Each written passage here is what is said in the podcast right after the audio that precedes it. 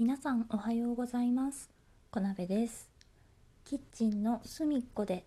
この番組はアラサー在宅兼業主婦が夫に内緒でこっそり日常で思いついたことをつぶやいていきます。はい。まずはいつも通りお礼の方からですね。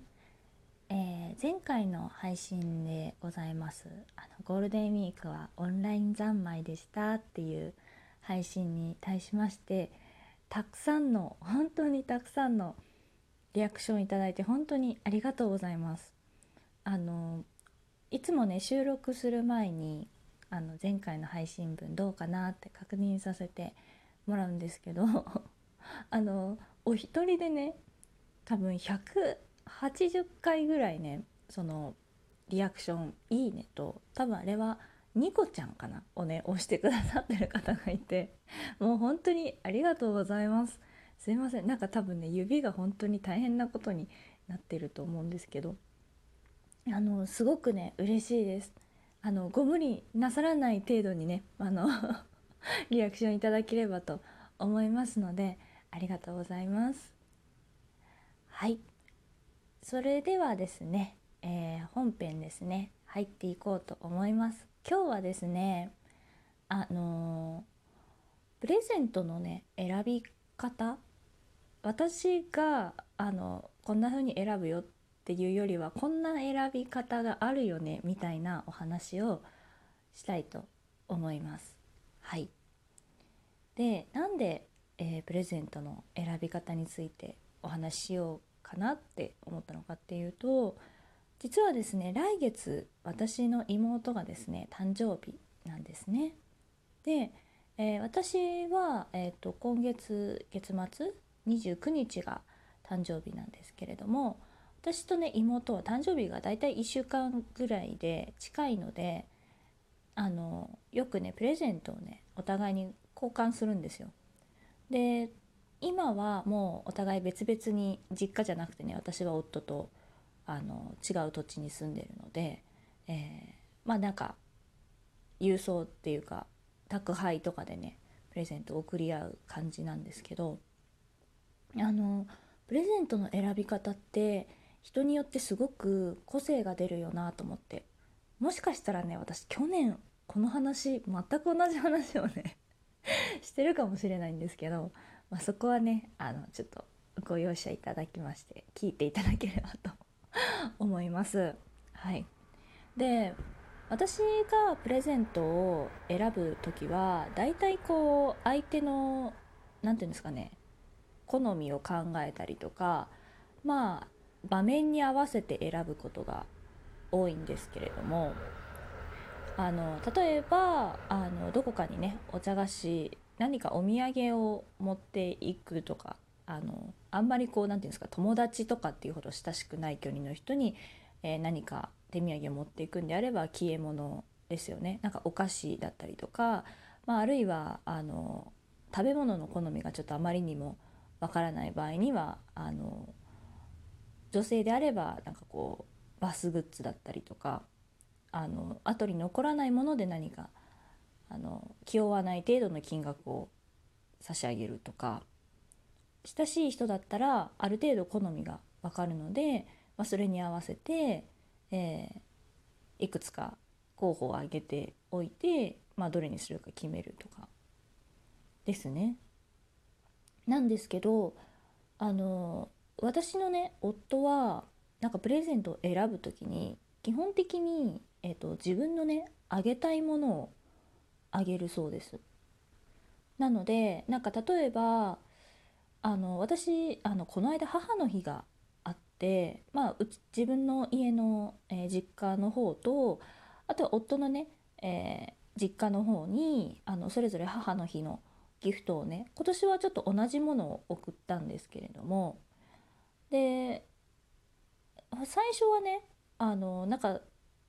今年えーとね今年はお菓子をあげたんです。チョコレートのお菓子でなんかちょっと柔らかいクッキーの間にいろんな味のチョコレートのねクリームみたいなのが挟まっているお菓子をあげたんですけれどもあの当初はねなんかねコーヒーのパックをねあげようかなって言ってたんですよ。あのドリップコーヒーじゃなくてなんか紅茶のパックみたいなのにコーヒーが入っててもうお湯を入れればそのままコーヒーがに出せるっていうそういうなんか商品があってそれがいいんじゃないかって言ってたんですけどあのそこがねなんかねオンラインで買おうと思ったらその発送の日付がね結構遠くてあの母の日にちょっと間に合わないっていうことであの急遽ね品を変えたんだけどそのあのコーヒーパックをねどうしても夫はねあげたいって言ってたんです最初。その母の日絶対これにするって。でお母さんそんなにコーヒー好きだったかなって思ったんですけどまあお家でねコーヒー飲んでらっしゃったから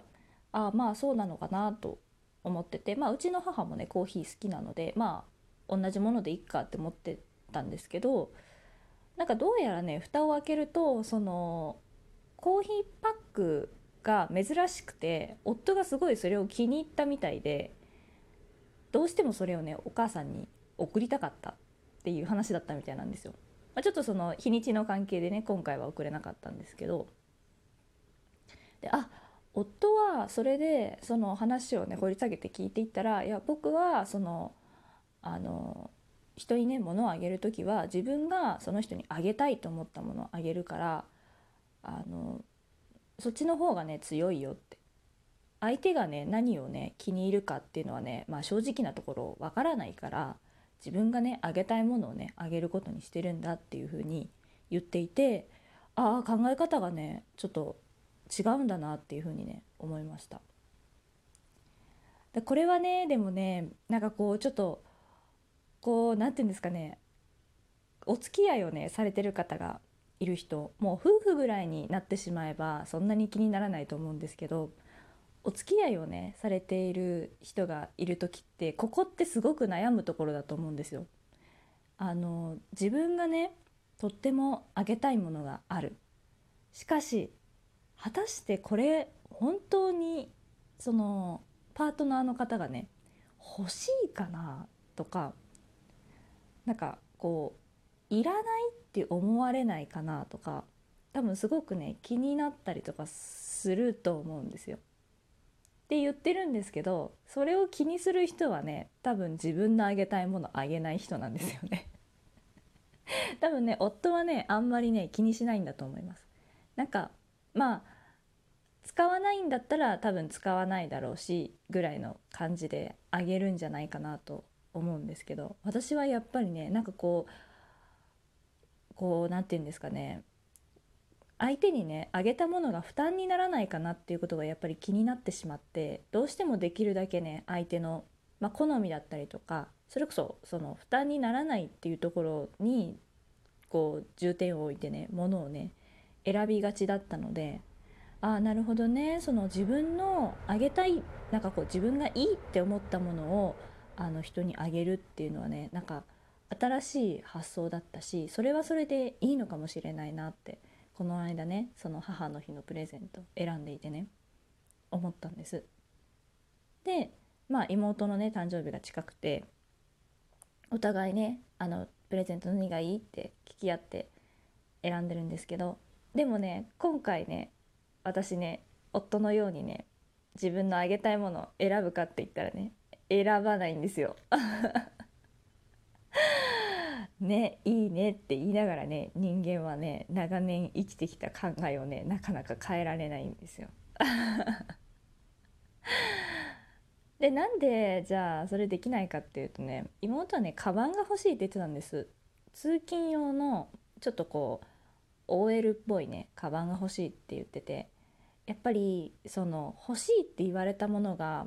ある程度こう好みが分かれるものだったりとかするとなかなかちょっとね自分の独断だけでそれにカバンってこう大きさとかもあるじゃないですか。なんか私は A4 のファイルとかが入るぐらいの大きさがいいのかなと思って今いくつか選んでるんですけどもしかしたらもう少し小さいものがいいとか